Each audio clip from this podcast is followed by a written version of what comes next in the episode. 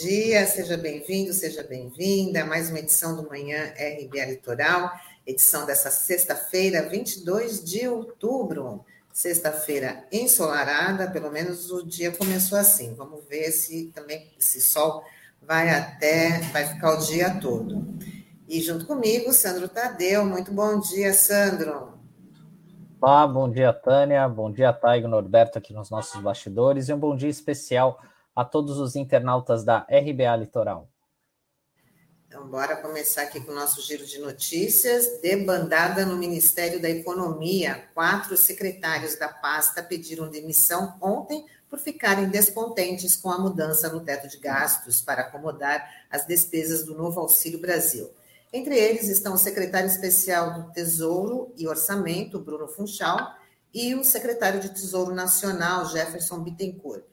O mercado reagiu mal à declaração do ministro Paulo Guedes, que falou em um, abre aspas, puxadinho, fecha aspas, de 30 bilhões de reais fora do teto de gastos para bancar o programa que vai substituir o Bolsa Família. É essa opção eleitoral aí que o governo está arrumando e deu toda essa debandada no Ministério da Economia. E o Paulo Guedes vai se apequenando, já não é mais o superministro, né? É, exatamente, né? Muita gente está dizendo aí que essa talvez seja a última cartada aí do Paulo Guedes para ficar no cargo, né? Porque o, essas pessoas, até um colega comentou comigo, né? Ele falou: olha, foram embora ontem os quatro cavaleiros do Apocalipse, né? Porque diante do caos que é a política financeira do país, né? Adotada pelo Paulo Guedes, nessa política liberal, que até agora não trouxe os resultados esperados e anunciados à sociedade brasileira.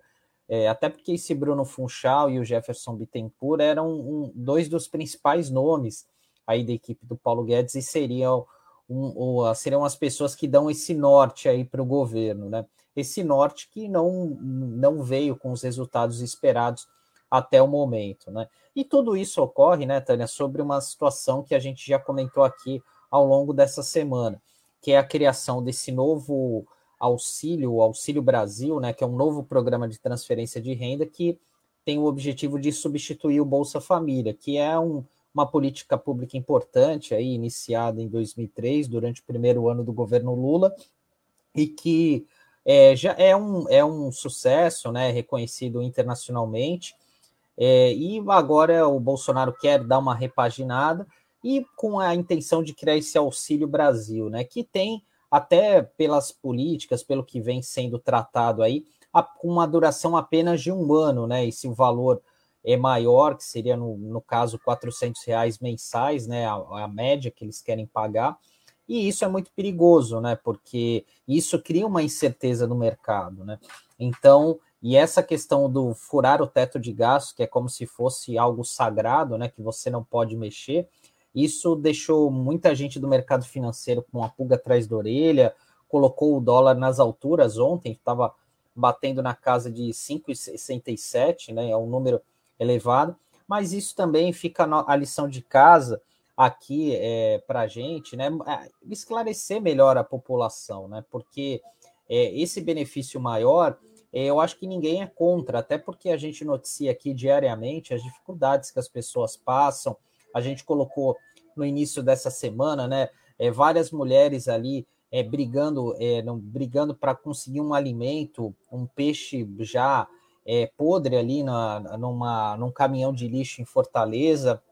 E, e, a, e essa política que eles querem adotar agora, desse novo programa de transferência de renda não é porque o governo é bonzinho e tal, até porque o Bolsonaro já deixou isso muito claro, né, que é, não gosta do povo de verdade, o próprio Paulo Guedes é, vive é, falando aquelas frases preconceituosas, culpando as domésticas, falando que o filho do porteiro zerou o vestibular e entrou na universidade, e, e acabou entrando na universidade, né? Então é uma, é uma lógica totalmente equivocada, né? Então é, o governo vai trocando os pés pelas mãos, não tem nenhuma política é, social de fato, né? E agora quer vir com essa questão do Auxílio Brasil, que é justamente para que a intenção eleitoral, justamente para melhorar a imagem do Bolsonaro no ano eleitoral, né? Curiosamente é isso. E mais uma, uma atacada eleitoral foi ontem o Bolsonaro anunciar um auxílio caminhoneiro, né? Prometendo aí para a categoria 400 reais para compensar o valor da, da alta do diesel. Então, também não se, fa, não se falou de onde vai, deve sair esse auxílio, mas pareceu mais uma forma de abrandar ali os ânimos do, da, dos caminhoneiros que já prometem uma greve para o dia 1 de novembro.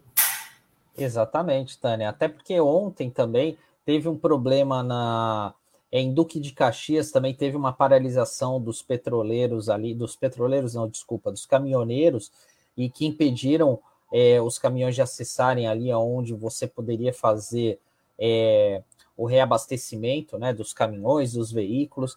É, já também existe a possibilidade de alguns estados é, faltarem o, o, diesel, né? Porque a, a é, desculpe, por incrível que pareça, né? A Petrobras ela está importando diesel para dar conta da demanda. E aí a Petrobras falou que vai até um determinado X, né? Importar.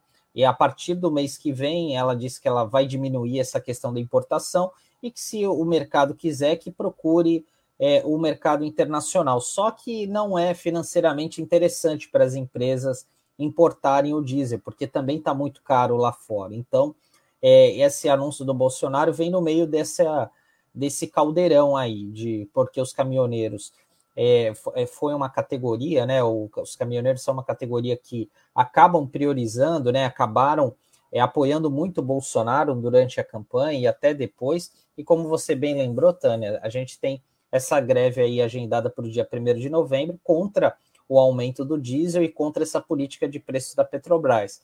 E também, né, uma outra baixa é, no Ministério né, de, de, Minas e Energia foi justamente o secretário de Petróleo. Isso ocorreu ontem, que é o José Mauro Ferreira Coelho, que ele deixou um cargo justamente nesse momento em que o preço dos combustíveis tem sido um motivo de muita atenção. Né?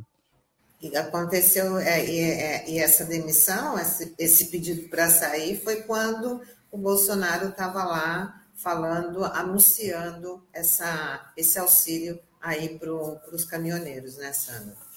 Exatamente. É, e é difícil, né, você ser pego de surpresa assim, de sopetão, né, porque fica, é, mostra completamente como o governo está totalmente bagunçado, né, e essa imagem que passa é, para qualquer pessoa, né, é, e principalmente para o mercado financeiro, que ele é muito pragmático, né? Enfim, tem as suas é, os seus interesses claros, né? A gente já criticou muitas vezes a questão do teto de gastos, né? Enfim, porque o teto de gastos limita investimentos no social, né? Na segunda-feira, o professor Daniel Vasquez esteve aqui, explicou muito bem isso, né? E acaba sendo uma, um limitador e o Brasil precisa de investimentos, né? Precisa de investimentos na área da educação, da saúde, da assistência social em especial, né? Então a gente tem visto e não tem visto isso, e, e, é porque essa política liberal de afrouxamento é, é, de enxugamento de gastos não tem dado certo, né? E a prova está aí, né? Bom, e vamos dando sequência aqui falar um pouquinho sobre a CPI da pandemia, que ela deve pedir o indiciamento de mais sete pessoas no relatório final. Quem afirmou isso foi o vice-presidente da CPI, o senador Randolfo Rodrigues. Até agora, o relatório final, apresentado pelo senador Renan Calheiros, tem 68 pessoas indiciadas. A votação do relatório será na próxima terça-feira e no dia seguinte será entregue à Procuradoria-Geral da República. É, o presidente da PGR já falou que ele vai olhar, avaliar em 30 dias. Né? Vamos aí esperar para ver como é que ele vai analisar e qual vai ser a postura do, do Augusto Ara, já que os membros da comissão já estão aí fazendo essa pressão, dizendo que não tem como ele tomar uma outra atitude a não ser concordar com, com o indiciamento da, principalmente do presidente da República, né? Então, eles já estão vendo aí uma saída caso o presidente, o Augusto Aras né, tome uma atitude aí mais branda e acabe fazendo que nem o Arthur Lira, sente em cima do relatório e não dê nenhuma resposta, pelo menos a resposta que todo mundo está aguardando, né, Sandra?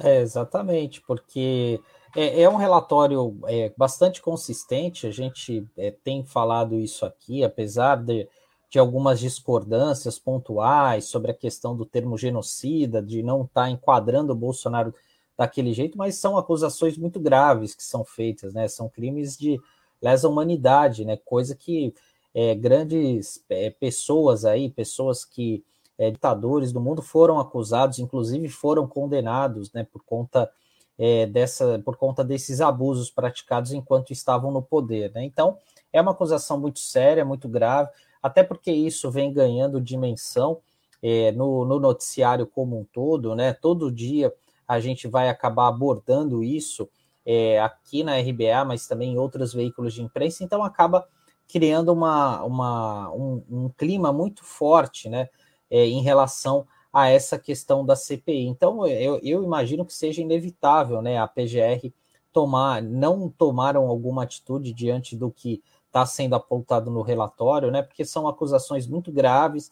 A CPI trouxe é, muitas informações relevantes, muita gente achava que é, não ia dar em nada, que até eu acho de uma maneira equivocada dizendo que acabou em pizza, pelo contrário, né? Porque a CPI ela tem realmente esse papel. Agora cabe ao judiciário fazer a sua lição de casa, né? Que é no caso aqui o Ministério Público, né? Por meio da Procuradoria Geral da República e também é, é, também é, o, as outras autoridades, né? E, e o, o Senado, né? Já ao compromisso, né? De da, é, fazer um, criar uma espécie de observatório também, de acompanhar e monitorar é, é tudo que foi falado agora e até mesmo viabilizar os projetos de lei que foram é, encaminhados, né, que foram sugeridos aí na, na CPI. É, e a gente tem que reconhecer que, graças à CPI, a vacina foi acelerada, tivemos vacina, né? Esse, o, o aceleramento da vacina né, foi bem mais, mais efetivo graças à CPI, que fez toda essa cobrança. Graças à CPI, descobriu um esquema de corrupção no governo, no Ministério da Saúde, que impediu aquele contrato da compra da, da Covaxin, que se não fosse a CPI, esse contrato já estaria fechado, mais de um bilhão de, de reais já, estariam, já estaria nesse esquema de, de corrupção. Então, a CPI ela trouxe, deu luz aí para para vários fatos, e principalmente, que eu acho que foi o mais macabro, a questão da, da Prevent Senior em relação a utilizar os pacientes como cobaia e com toda a aprovação do governo federal, né? É, exatamente, é, porque o governo federal acabou apoiando esse tipo de atitude, né? Utilizou é, esse estudo informal que foi feito aí pela, pela Prevent Senior nesses pacientes, justamente para embasar parte de suas políticas, né? Então, é, então é isso que é muito triste, né? E esse foi algo que apareceu aí na reta final da CPI, né? Quando é, ninguém já imaginava que tivesse algum outro fato novo, né? Então, mas é que a CPI ela trouxe realmente muitos fatos relevantes mesmo, né? E essa questão da Prevent Senior foi essencial e está gerando as outras consequências, né? Que a gente tem visto a CPI aqui na LESP, que está tentando iniciar os trabalhos aqui numa dificuldade grande, até por conta da, da blindagem da, é, do governismo, né, da base governista aqui na Assembleia, e também agora na CPI na, na Câmara de São Paulo. Né? Então, realmente, ainda a gente vai ter muitos desdobramentos em relação a esse caso da Prevent. E o ministro do STF, Alexandre de Moraes, determinou ontem a prisão preventiva do blogueiro bolsonarista Alan dos Santos. Alan já está há um tempo nos Estados Unidos e com o visto vencido. E para garantir o retorno ao Brasil, o ministro pediu a inclusão do nome do blogueiro na lista da Interpol. Essa decisão atende a um pedido da Polícia Federal e já a Procuradoria-Geral da República se manifestou contra a prisão. Então, é, ontem eu vi na. estava olhando nas redes sociais o, a, os bolsonaristas atacando mais uma vez, né, o Alexandre de Moraes chamando de Xandão, né, com ameaças, mas vale destacar que esse foi um pedido da Polícia Federal. O ministro Alexandre de Moraes apenas acatou esse pedido.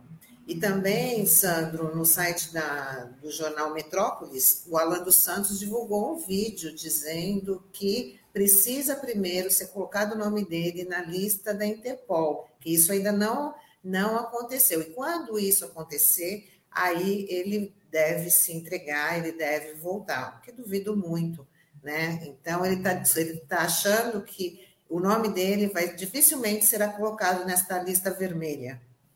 É, então, e agora ele certamente vai querer usar de todos os artifícios, né? Vai dizer que é um, uma espécie de refugiado nos Estados Unidos, imigrante, enfim, é, perseguido político, alguma dessas coisas, né? Ele vai, vai querer é, tentar encontrar alguma forma de se escapar desse pedido da Polícia Federal, né? E vai ser curioso, né?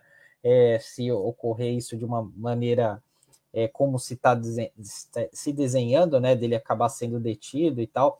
Aí eu quero ver o que, que os filhos do Bolsonaro vão falar, o próprio presidente também, né? Porque é, eles não têm falado mais nada, né? Depois do dia 7 de setembro, é, a coisa parou, para, acabaram os ataques ao STF. Ontem o Bolsonaro, anteontem, né? Elogiando o judiciário, né? Vamos ver até quando essa trégua vai ser mantida, né? Porque e o Alan dos Santos era um dos, é um dos principais nomes, né? Tanto é que é um dos indiciados aí na, na CPI da Covid por conta é, da, do, de espalhar fake news, né? Enfim, era uma pessoa é, muito influente, inclusive deu palestras ali no Itamaraty, né? A convite do, do ex-chanceler, é, entendeu? Então, realmente é, é, E é um cara tratado aí como uma espécie de celebridade, inclusive no, no dia da posse do Bolsonaro, enquanto os jornalistas ficavam ali num cercadinho pequeno, ele desfilava com toda a poupa e circunstância ali, com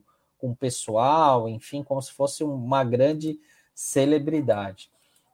E até Bom, na própria na participação da, da Assembleia Geral da ONU, ele também estava lá junto com o Bolsonaro. Então, até na frente ali do hotel onde a comitiva do Bolsonaro estava, o próprio presidente, né? O presidente saiu ali daquele, daquele tumultinho ali do, do, do hotel e foi lá para dar um abraço no, no, no Alan dos Santos, aí demonstrando a proximidade, né, a amizade entre os dois. É, e só para a gente fechar aqui a, essa parte de notas, Tânia, gente, é uma notícia não muito agradável, né? Porque a partir de amanhã as contas de luz da CPFL ficarão mais caras. O reajuste para os consumidores residenciais vai ser de 16,31%.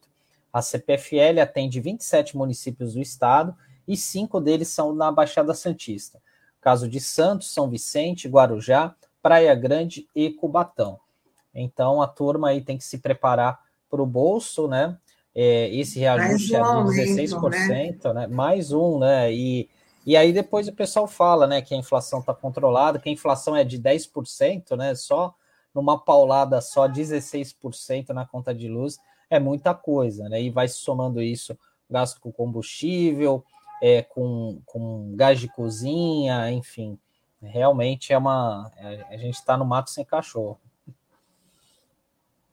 É, então, hoje a gente tem uma entrevista é, com o presidente da Câmara Municipal de Diadema, o Josa Queiroz, que já está aqui com a gente. Vamos conversar com ele um pouquinho. Vamos embarcar. Bom, bom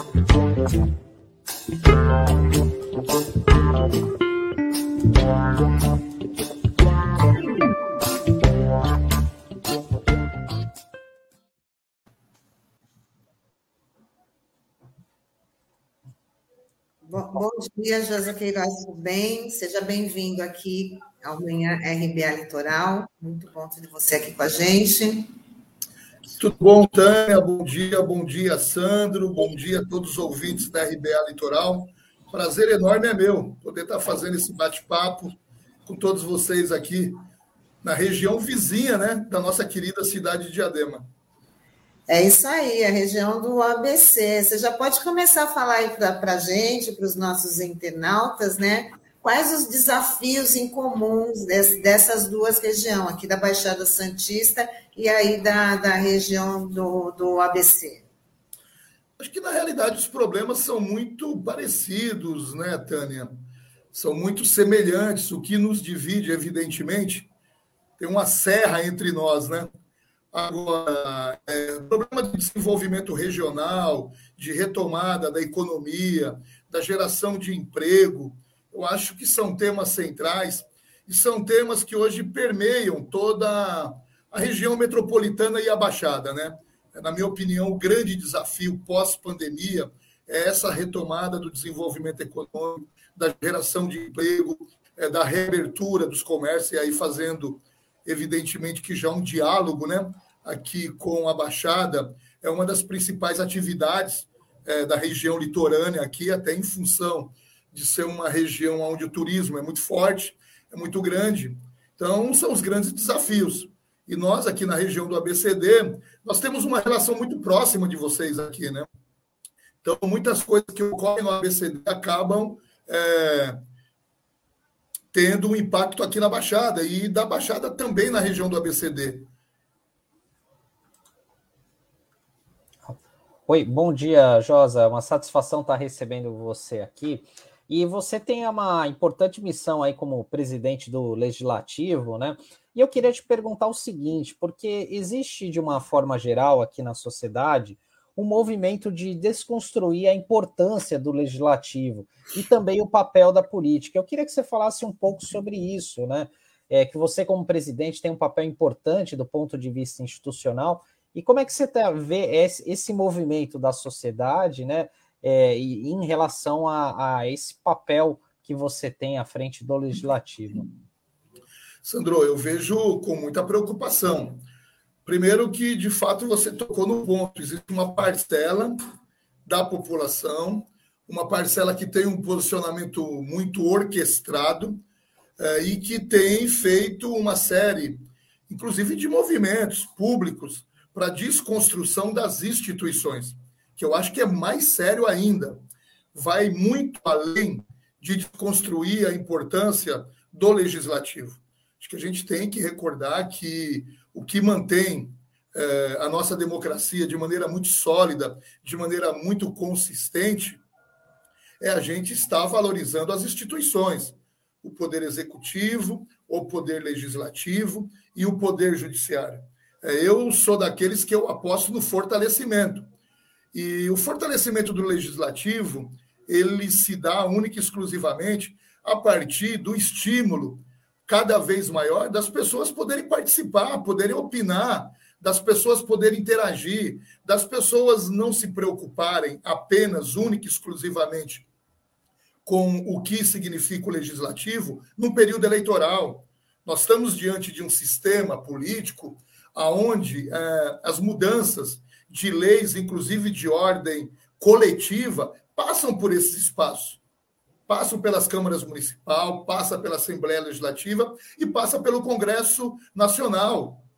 Então, a gente cada vez mais é, estimular a participação das pessoas, cada vez mais a gente é, estabelecer canais de diálogo e de participação popular. E cada vez mais a gente ter mecanismo de transparência em relação aos atos do poder legislativo, eu acredito que é de fato a construção, que nós vamos conseguir é, ter um retorno por parte das pessoas e não simplesmente não dar nenhum tipo de importância ou achar que o legislativo não é importante. O legislativo é uma instituição muito importante e a gente tem que valorizar. Agora, evidentemente que com é, algumas adaptações. Agora, é inadmissível que a gente tem visto um movimento orquestrado, um movimento articulado, um movimento que tem única e exclusivamente o objetivo de enfraquecer essas instituições. E isso a gente não pode, de forma nenhuma, permitir, porque, com certeza, é, essa é a primeira de, de, um, de, um, de um conjunto de ações que enfraquece a importância do regime democrático. Josi, eu queria que você falasse da importância também das emendas, né, para a retomada aí dos municípios, o que não deve ser diferente na, na região do ABCD e aqui também na, na Baixada Santista. Aliás, você está na Baixada Santista, é isso?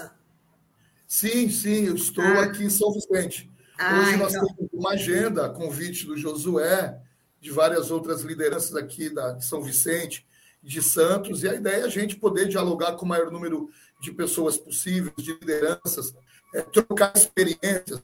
E é, estando à frente da Câmara Municipal de Diadema, eu tenho exercido bastante ao longo desses últimos cinco, seis meses esse papel. Eu acho que é de fundamental importância que a gente possa é, conhecer experiências de cidades vizinhas, conhecer experiências que deram certo, que foram bem-sucedidas, trazer experiências que a gente tem acumulado ao longo desses anos na cidade de Diadema, é, dentro do legislativo, projetos que a gente pode estar aplicando em outras cidades, conhecendo projetos que têm dado certo em outros municípios e que a gente pode fazer a migração para a cidade de Diadema. Então, eu, eu sou daqueles que eu acho que é o seguinte: você não pode estar na bolha, você tem que sair da bolha.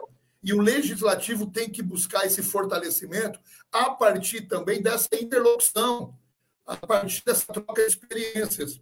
É, você falou, Tânia, sobre as emendas. A gente tem percebido, por isso que eu falo da importância das pessoas participarem.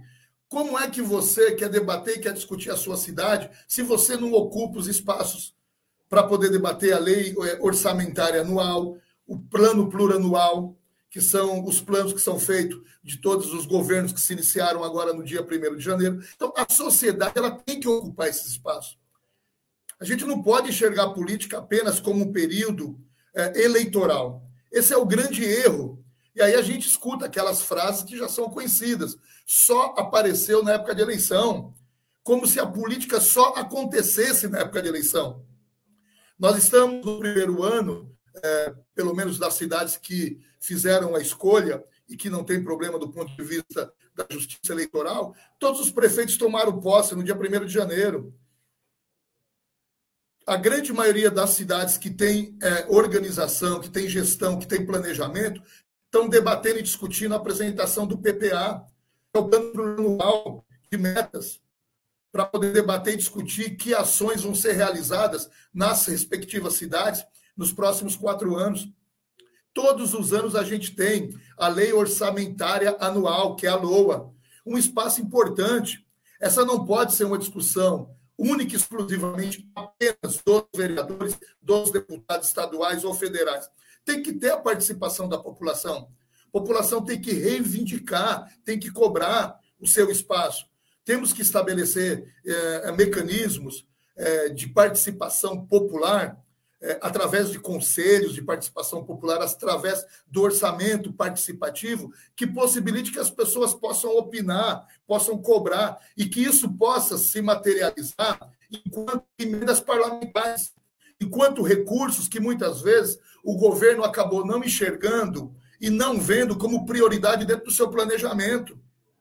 Mas que o fato da população cobrar, reivindicar, estabelece outros parâmetros é, hoje nós temos as emendas impositivas na maioria das câmaras municipais, inclusive é uma lei federal. Então você tem um percentual que obrigatoriamente os vereadores encaminham para, estou falando enquanto é, cidades, é, para os prefeitos, que eles têm que executar. Então é importante, é muito importante que as pessoas passem a ocupar esses espaços, para que, inclusive, esses recursos não vão única e exclusivamente para currais eleitorais porque existe muito essa lógica de que, ó, eu fui eleito aqui, meu, os recursos das emendas que eu tenho direito vão apenas para os currais eleitorais, como se os problemas estivessem única e exclusivamente naquele local. O vereador ele é eleito para administrar e para ajudar a governar uma cidade, não seu curral eleitoral.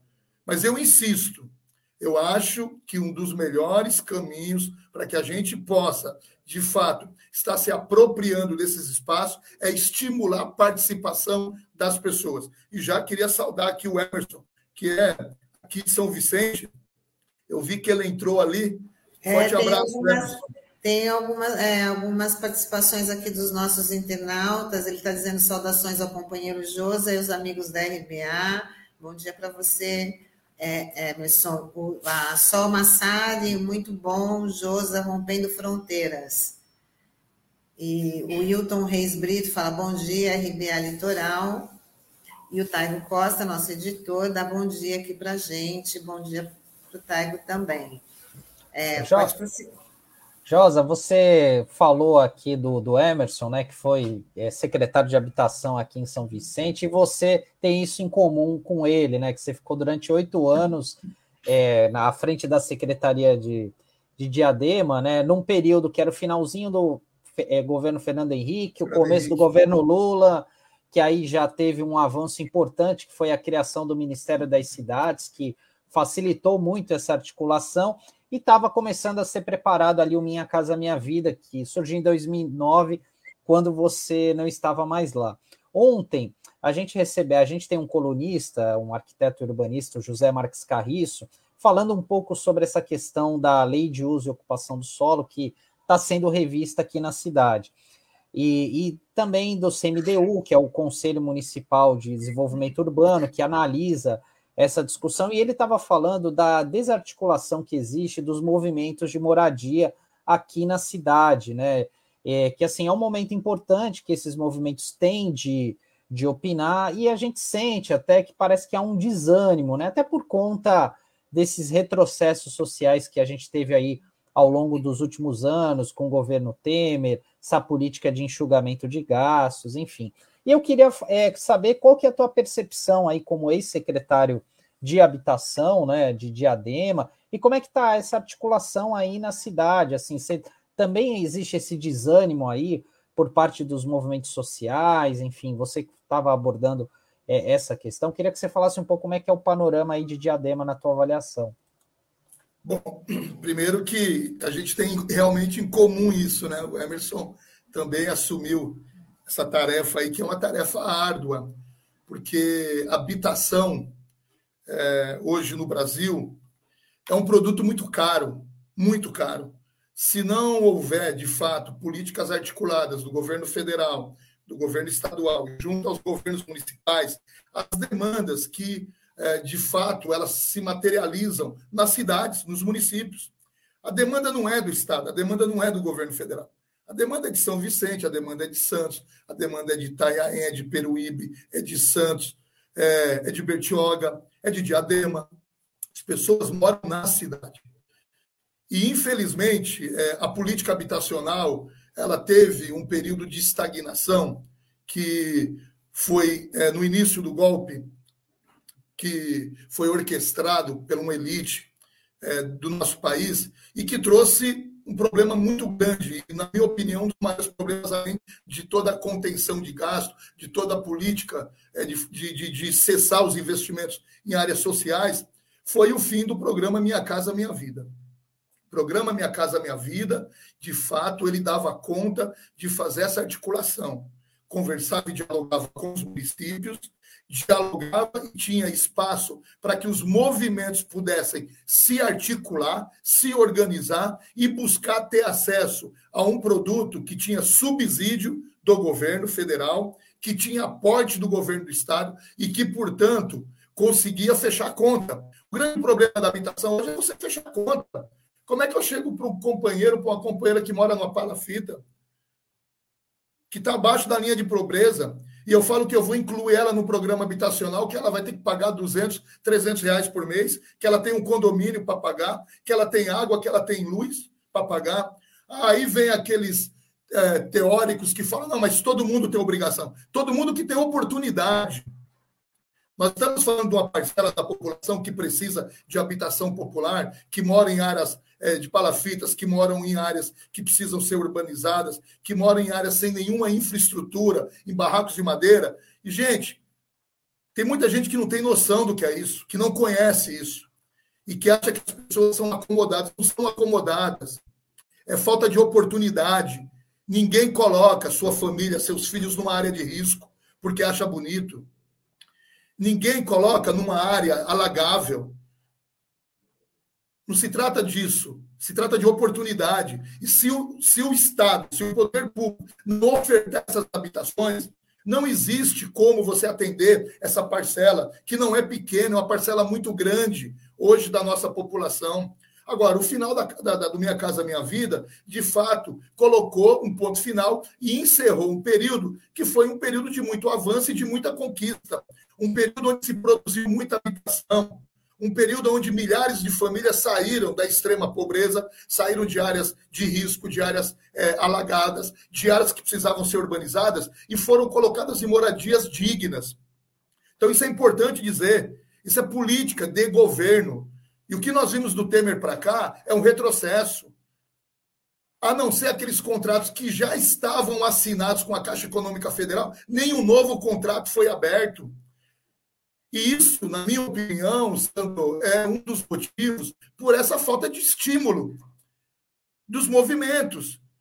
Porque nós temos instrumentos importantes, é, que são planos diretores, que são planos locais, é, que debatem e discutem a importância de você ter no centro do debate é, a produção de habitação e a definição de áreas de interesse social para atender uma parcela significativa da nossa população que não tem acesso à moradia, é, através de investimento de recursos, seja de produção de unidades, seja de urbanização, seja de reurbanização. Agora, o que, que estimula também você conseguir garantir a manutenção desses movimentos? É o resultado prático. Uma pessoa que frequenta uma reunião de um determinado movimento por cinco, seis, sete, oito anos, ele não vê resultado prático, ele se desinteressa. Por mais que a gente estimule a luta, a organização, mas precisa ter é, resultados práticos. À medida que não tem resultados práticos, esses movimentos vão enfraquecendo. Essa, inclusive, é uma maneira e uma forma que a direita encontrou para poder desestruturar a organização dos movimentos que é acabando com o diálogo, encerrando a possibilidade desses movimentos poder acessar, poder ter direito a programas e a projetos habitacionais. Porque, segundo eles, são movimentos manipulados. Não são movimentos manipulados, são, são movimentos que sabem de que lado que eles estão na história, de que lado que eles têm que se posicionar na história. Porque é isso, enquanto a esquerda avançou em política habitacional e atendeu milhares de famílias, eles retroagiram, deram dez passos atrás, acabaram com todas as políticas que nós tínhamos de produção de unidade. Agora, eu continuo é, apostando muito na organização dos movimentos. A gente tem percebido que é uma das poucas alternativas para a gente poder cessar essa, é, infelizmente, esse período que a gente tem é, presenciado de perdas de direito. A gente tem perdido direito atrás de direito, direito atrás de direito. Eu continuo apostando muito no movimento. E o movimento de moradia, a luta por habitação, é um dos movimentos mais importantes, porque é um movimento muito politizado. A, a luta deles não acaba na, na, na habitação. A luta deles acaba não, não acaba quando eles entram para dentro de um apartamento ou dentro de um lote urbanizado, porque depois tem a luta por transporte, tem a luta por saúde, tem a luta por creche. Ou seja, é um movimento extremamente politizado e que eu acredito que seja papel nosso a gente estimular é, na maior maneira possível e da melhor forma possível a organização desses movimentos.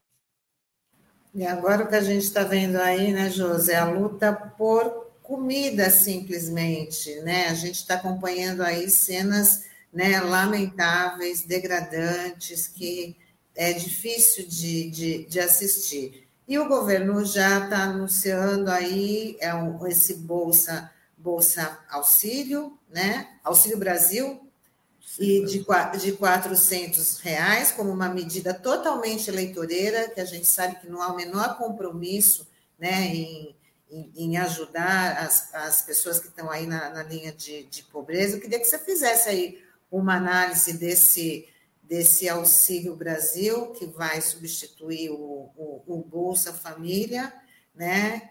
E o que, que nos espera? Bom, acho que é importante que a gente consiga contextualizar, né? É, em que momento que foi criado o Bolsa Família e com qual objetivo foi criado o Bolsa Família, né? É, eu me recordo que o presidente Lula, quando tomou posse em 2002, no seu discurso, entre tantos desafios que tinha, talvez o maior foi enfrentar, já naquele período, já pós Fernando Henrique Cardoso, pós governos do PSDB, o período de extrema miséria que uma parcela grande da nossa população já vivenciava naquele período. Eu me recordo que o discurso dele é que só iria sossegar, né? Enquanto os trabalhadores e as trabalhadoras tivessem direito a cinco refeições diárias. E que, naquele momento, um dos principais programas é, que foi criado foi o programa Fome Zero. Inclusive, um programa que virou referência internacional, porque foi um programa que articulou uma série de políticas públicas e de ações voltadas para é, a inclusão de uma parcela da população na conta do governo. Não apenas como uma medida assistencialista. E o programa Bolsa Família, assim como o programa Fome Zero naquele momento, vinham cumprindo essa função. Era um programa que vinha cumprindo uma função social. É, foi um programa que, inclusive, foi responsável por resgatar a dignidade de milhões de trabalhadores, principalmente nas regiões mais afastadas do norte, do nordeste, nos rincões do nosso país. Centenas de cidades passaram a resgatar novamente é, a dependência, ou melhor, a independência em relação à dependência que tinha dos políticos tradicionais e dos governos anteriores por conta desses programas. E o que nós percebemos foi a desconstrução desses programas. Há muito tempo que eu tenho acompanhado aqui na cidade de Adema, inclusive, o comportamento, é, desde o governo Temer, de como eles vêm tratando o Bolsa Família. Existe uma ação premeditada, articulada, de desconstruir esse programa, de não ampliar esse programa, de tentar se apropriar politicamente desse programa. A tentativa que o Bolsonaro está é, tá fazendo agora com o lançamento desse Auxílio Brasil é uma medida desesperadora de alguém que cai nas pesquisas, que a popularidade está em baixa, que vem cometendo um erro atrás do outro. Inclusive, ontem se instituiu uma crise nesse governo, é, mais da metade do primeiro escalão do Ministério da, da, da, da das Finanças do nosso país da turma do Guedes caiu ontem. A equipe do Guedes quase que inteira colocou os cargos à disposição, porque ao mesmo tempo que eles tentam fazer uma medida populista, única e exclusivamente com o objetivo de tentar aumentar a popularidade do presidente Bolsonaro, através dessa medida, da criação é, desse programa, que é um programa que vai perdurar durante, única e exclusivamente, o período eleitoral, ao contrário do que era o Bolsa Família, ao contrário do que era o Fome Zero, que era um programa que tinha começo, meio e fim, que tinha planejamento, que tinha horizonte, que buscava inclusão das pessoas. Esse tem única e exclusivamente a preocupação de comprar voto. E é isso que vai acontecer. Nós temos que estar muito alertas, porque a criação desse novo programa vai estabelecer um novo modelo, um novo modelo de troca de voto por inclusão de pessoas em programas do governo, coisa que com bolsa a gente não via. Por quê? Porque houve uma apropriação da política nacional de assistência social, dos técnicos, de pessoas sérias desse país que apropriaram desse programa e colocam e tiram pessoas de acordo com a real necessidade ou com a disponibilização de recursos que é feito pelo governo federal. Ao contrário desse programa, esse programa, na realidade, é, que estão criando, tem único e exclusivamente o objetivo de comprar voto. Infelizmente, essa é a realidade. Qual foi o comportamento que esse governo teve na pandemia, no pior momento da pandemia? Esse governo não se organizou, não se preparou. Nós estamos falando de um governo que ontem já indicou, e isso tem levado, inclusive, a essa queda da equipe do Guedes, de que eles vão estourar o teto de, de gastos ou seja, isso vai arrebentar o país. Não existe nenhuma responsabilidade tributária nem financeira dessa equipe. A hora que eles colocam 20 bilhões na mão do relator do orçamento para dividir esse dinheiro entre os deputados da base e sinalizam que eles vão estourar o teto de gasto, eles não vão cortar na carne, demonstram que não existe responsabilidade tributária desse governo. É um governo que ele não teve começo, ele não teve meio, e se a gente não tomar cuidado, o final dele vai ser trágico, porque essa conta que vai pagar é o futuro presidente, somos nós. Um governo que não mexeu nas principais reformas que tinha que mexer, mas um governo que mexeu nas reformas que tinha que tirar direito dos trabalhadores. Um governo que homologou a reforma da Previdência, homologou, assinou embaixo, participou desde o início da articulação nos bastidores, que tirou todos os direitos trabalhistas na reforma trabalhista, na primeira e na segunda reforma. Ou seja, o que, que nós vamos esperar de um governo desse e de um programa desse que não seja único e exclusivamente um programa que tem como principal objetivo melhorar a popularidade do presidente e trocar a inclusão de famílias por voto. Infelizmente, é o que a gente tem visto, é o que a gente tem percebido e é o que nós vamos fiscalizar. Cabe a nós, vereadores, deputados, fiscalizar a aplicação desse programa, para ele não se tornar um programa que vire uma caixa de Pandora na mão dos deputados da base do Bolsonaro. Porque é disso que se trata esse programa. Josa, é, eu tenho uma última questão aqui da minha parte, é, que assim, é, a gente estava falando sobre essa, esses desafios da, das políticas sociais, né? E uma questão urgente que a gente está enfrentando é a questão da fome, né? E eu achei muito interessante essa iniciativa que foi feita pela Prefeitura de Diadema dessa semana de discutir a política de segurança alimentar e nutricional, né? Inclusive teve a participação do ex-ministro, né, o Patrus Ananias, para falar.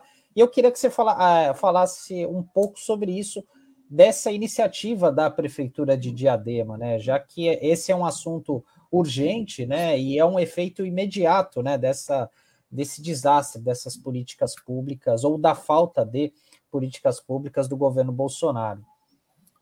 O primeiro foi uma honra nossa ter tido a oportunidade de participar de uma verdadeira aula né, com o Patrus Ananias, né? alguém que de fato tem é, um conhecimento sobre esse tema muito grande. É, e um dos responsáveis pela implementação é, do nosso programa Fome Zero. É, o Patrus teve uma colaboração muito grande é, nos nossos governos. E é uma pessoa que, para nós, é uma referência muito grande, realmente. Falar de, de, de, política de segurança alimentar, nós não podemos mais debater isso como um tema desassociado de uma, não apenas de uma necessidade imediata das pessoas, e no momento que nós estamos vivendo, infelizmente, é isso. Trata-se de uma necessidade imediata, porque pessoas estão passando por privações, pessoas estão passando fome. E nós não estamos falando da década de 60, da década de 70 nós estamos falando do ano de 2021. Nós estamos falando da maior capital do país, que é São Paulo. Estamos falando do maior estado do país. Estamos falando de, um, de, um, de uma das maiores cidades é, em relação ao PIB do mundo inteiro. Então não dá mais para a gente se deparar com o que a gente está vendo e achar que isso é normal, gente. Eu tenho visto pessoas cozinhar com lenha dentro de casa. Eu tenho visto pessoas que a vida inteira colaboraram, ajudaram programas, projetos na, na nossa comunidade e que hoje estão vindo pedir ajuda, auxílio. Nós estamos diante, infelizmente, de um quadro que foi levado por uma política equivocada do governo federal e que tem a sua contribuição aqui no estado de São Paulo, Agora estão querendo desassociar, né? Dizer que não tem nada a ver. Ah, até esses dias estava tudo junto. Fazia parte da mesma política, da mesma estrutura, da mesma linha conceitual e do, e do mesmo programa de governo. O programa do Bolsonaro não é muito diferente do programa do Dória aqui no estado de São Paulo, não. Muito pelo contrário, são muito semelhantes. E chegaram a ter uma dobradinha, né? Bolsodória. Por algum motivo, e provavelmente porque um queria aparecer mais do que o outro, um queria ser mais dono da vacina do que o outro, eles romperam. Então é muito mais uma questão de vaidade pessoal dele do que de divergência de linha de pensamento ideológico. Eles pensam muito parecidos. E é muito triste a gente ver que, o estado, que no estado de São Paulo, um dos estados mais ricos do nosso país, a gente está tendo que conviver com a fome. Então, Diadema na contramão, né? na verdade, na mão certa, a contramão são eles a gente iniciou essa semana é, a discussão sobre a política de segurança alimentar como um direito, um direito de inclusão de uma parcela é, das famílias em programas e em projetos que permanentemente assegurem e garantam que essas famílias vão ter, além do acesso à comida, também o acesso a uma segurança alimentar dentro de padrões que são corretos. Porque, além de tudo, infelizmente, a nossa população também ela se alimenta mal. Falta muita informação. É, e aí, evidentemente, que isso é uma ação da prefeitura, é, única e exclusivamente a partir de um período, de uma semana de debates, de discussão. É, nós estamos avançando muito mais. Então, nós estamos estimulando lá na cidade de Adema é, as hortas comunitárias. Nós temos já várias hortas comunitárias e a gente tem estimulado quanto mais hortas comunitárias como uma forma de fazer o enfrentamento a essa desigualdade com a parcela vivencia. Retomamos os restaurantes populares, nós temos dois. Estamos abrindo mais dois nos próximos é, dois anos agora, dentro do nosso planejamento.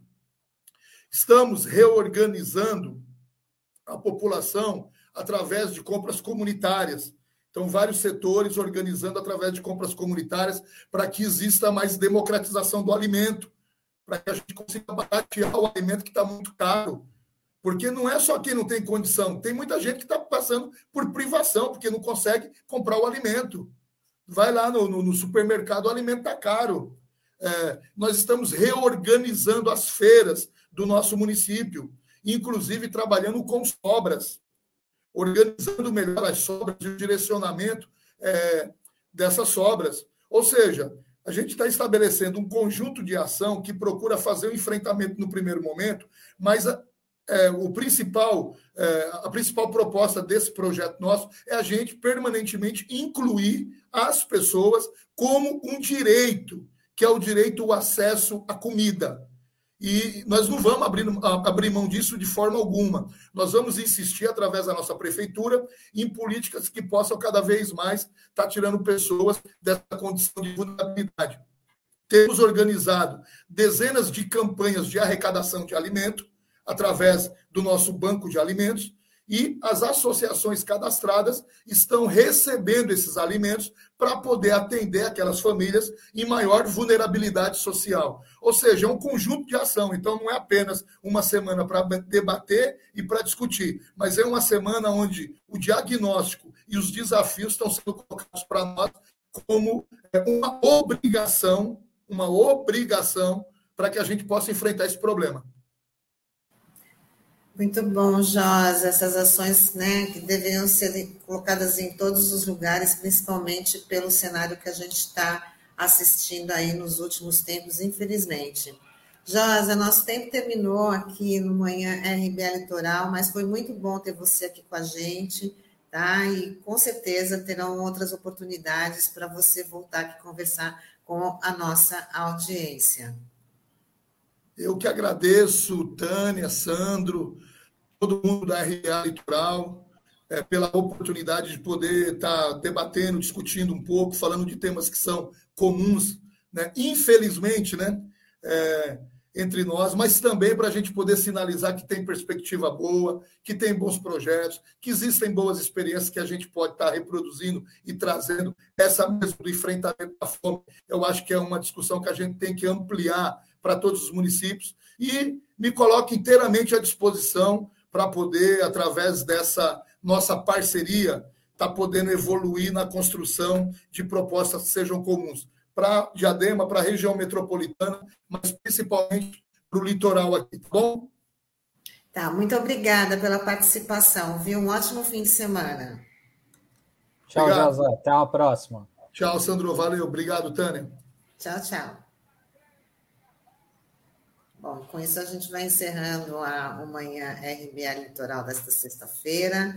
Lembrando que daqui a pouquinho, às 10 horas, tem o um reprise do programa do vereador Chico Nogueira, que vai falar do, do Outubro Rosa, né? Uma questão que a gente está chegando aí já no final do mês de outubro, mas essa mensagem sempre tem que ser passada da importância da prevenção, né? Que essa situação mostra aí que 90%, né, quando você vai fazer os exames, dá para prevenir essa, o, o, câncer de mama. Então, o Outubro Rosa marca aí esse alerta, né, não só para as mulheres, mas também para os homens, viu, Sandro? É, exatamente, Tânia. O câncer de mama também é uma realidade entre os homens, né? Que tem algumas características, parece que ele é mais visível, né? Para os homens em relação às uhum. mulheres uhum. e tal, mas esse alerta é sempre importante, né? E esse esclarecimento que muitas vezes as pessoas desconhecem essa informação. Então, o reprise é com a Márcia Junto e o Gilberto Melo, onde o vereador Chico Nogueira bate, bate um papo aí com os dois para falar dessa questão tão importante. E a gente vai se despedindo por aqui, desejando um ótimo fim de semana. Estaremos de volta na segunda-feira com mais uma edição do Manhã RBA Litoral. Obrigada aí pela companhia, pela audiência. Tchau, tchau. Isso aí, pessoal. Até segunda-feira. Bom final de semana. Tchau, tchau.